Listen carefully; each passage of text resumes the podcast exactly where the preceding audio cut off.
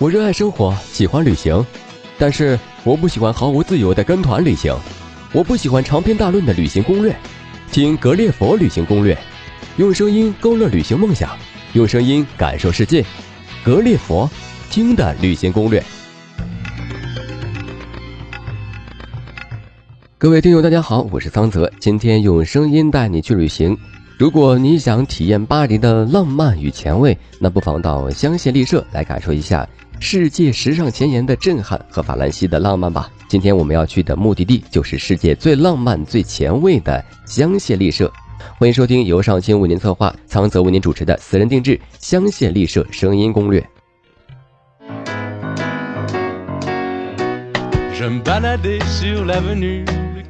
许多欧美人不远千里来到巴黎，只为在香榭丽舍大道上走一趟，因为他们走的不是浪漫巴黎的一个角落，而是时尚之都的前沿阵地。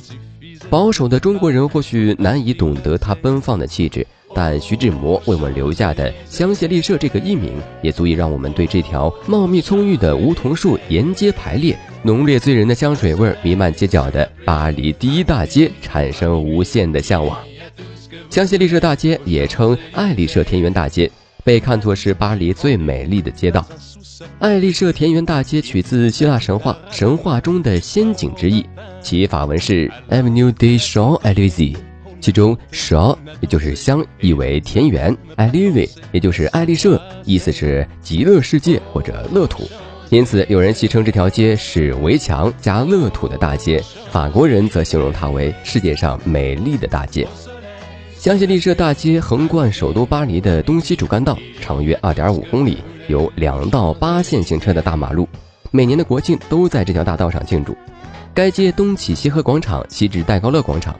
许多关于十八、十九世纪的小说都对它的繁华做了描写，比如大仲马的《基督山伯爵》，小仲马的《茶花女》，巴尔扎克的《高老头》等作品。基督山伯爵复仇根据地便在香榭丽舍大道三十号。然而，香榭丽舍的历史却比小说厚重的多，也精彩的多。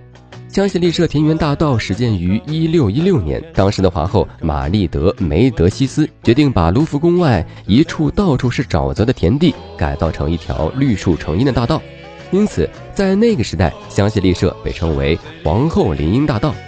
十七世纪中叶，太阳王路易十四的风景设计师勒诺特在对卢浮宫前的杜勒利花园的重新设计中，延伸了花园中心小路，直至现今的香榭丽舍圆形广场。一八零六年，拿破仑在奥斯特利茨战役中大败奥俄联军后，率军队从这条大街回家。一八一四年，反法联盟军进入巴黎，普鲁士和英国士兵宿营在这里。法兰西第二帝国时期，拿破仑三世耗时十八年，轰轰烈烈地扩建巴黎，使香榭丽舍大道真正成为法兰西第一大道。扩建后，香榭丽舍迎来了发展史上的春天，企业家纷纷在那里盖房，开设了富有法国特色的时装店、高档化妆品店、银行、高档轿车行、高级夜总会等也纷纷进驻。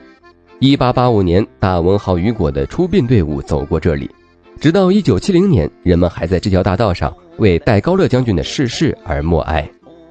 满是荣耀与辉煌的香榭丽舍大街，却不是只可远观不能亲近的宗教神龛。只要掌握了基本信息，你还是很容易享受它带给我们的幸福感的。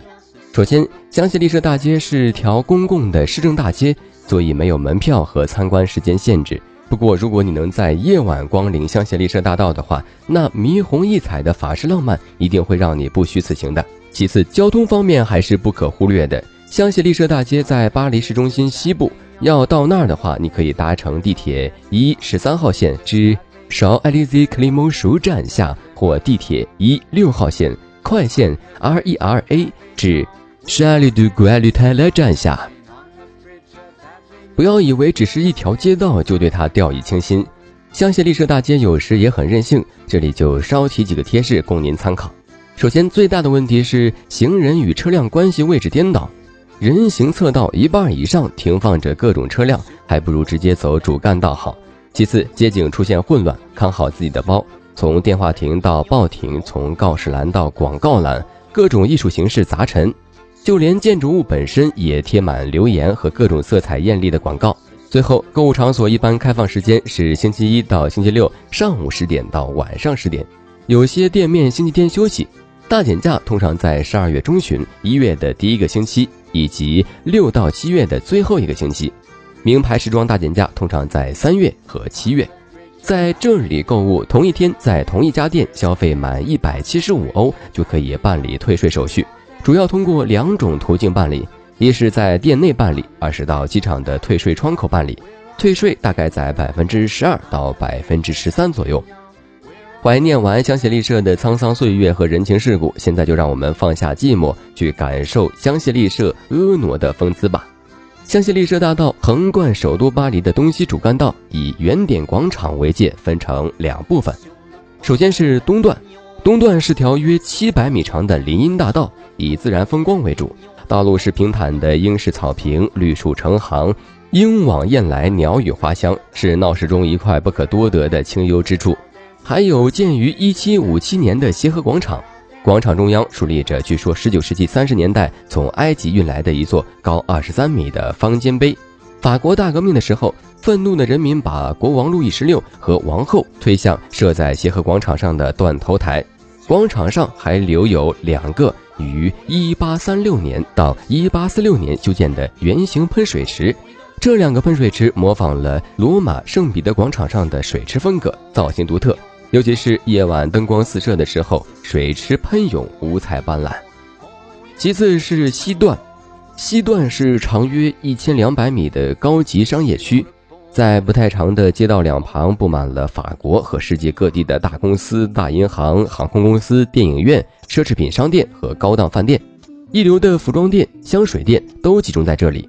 靠近凯旋门一段商店最多。自一九零零年开始，香榭丽舍就成为了法国向世界展示它在各领域傲人成就的橱窗。它更成为一个国际知名品牌的汇集之地。沿街两旁，路易威登、星巴克、高级时装店、高级轿车展示中心，如梅赛德斯奔驰、菲亚特、雷诺、雪铁龙电影发行公司、影剧院、娱乐品专卖店，如 FNAC 法雅克国家采购联盟、围绕 Magesto。高品位餐厅如马克西姆、富格酒吧和夜总会，如丽都、好莱坞星球，星罗棋布，装点着这条浪漫又时尚的巴黎城最美的道路。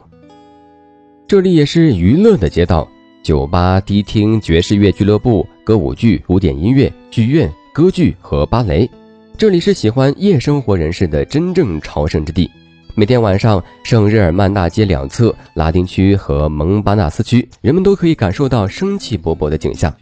在马来区、在哈伦区、在拉伯街上，巴士底歌剧院后的小酒吧和迪厅非常吸引人。在蒙马特街的漂亮女孩子吸引了行人的目光，在香榭丽舍大街闲逛的人流从未中断过。在这个灯火辉煌的大都市夜晚，最便宜但也很巴黎式的消磨方式，自然是在不计其数的露天咖啡店里找一家坐下来，边欣赏夜景边聊天。当然，人们也可以喝上一小杯黑咖啡，在露天咖啡屋消磨时光。法国人如是说，实际上这是他们从早到晚最喜爱的休闲方式。此外，请您不要忘记带信用卡，在那河边夜生活的消费可是价格不低呀。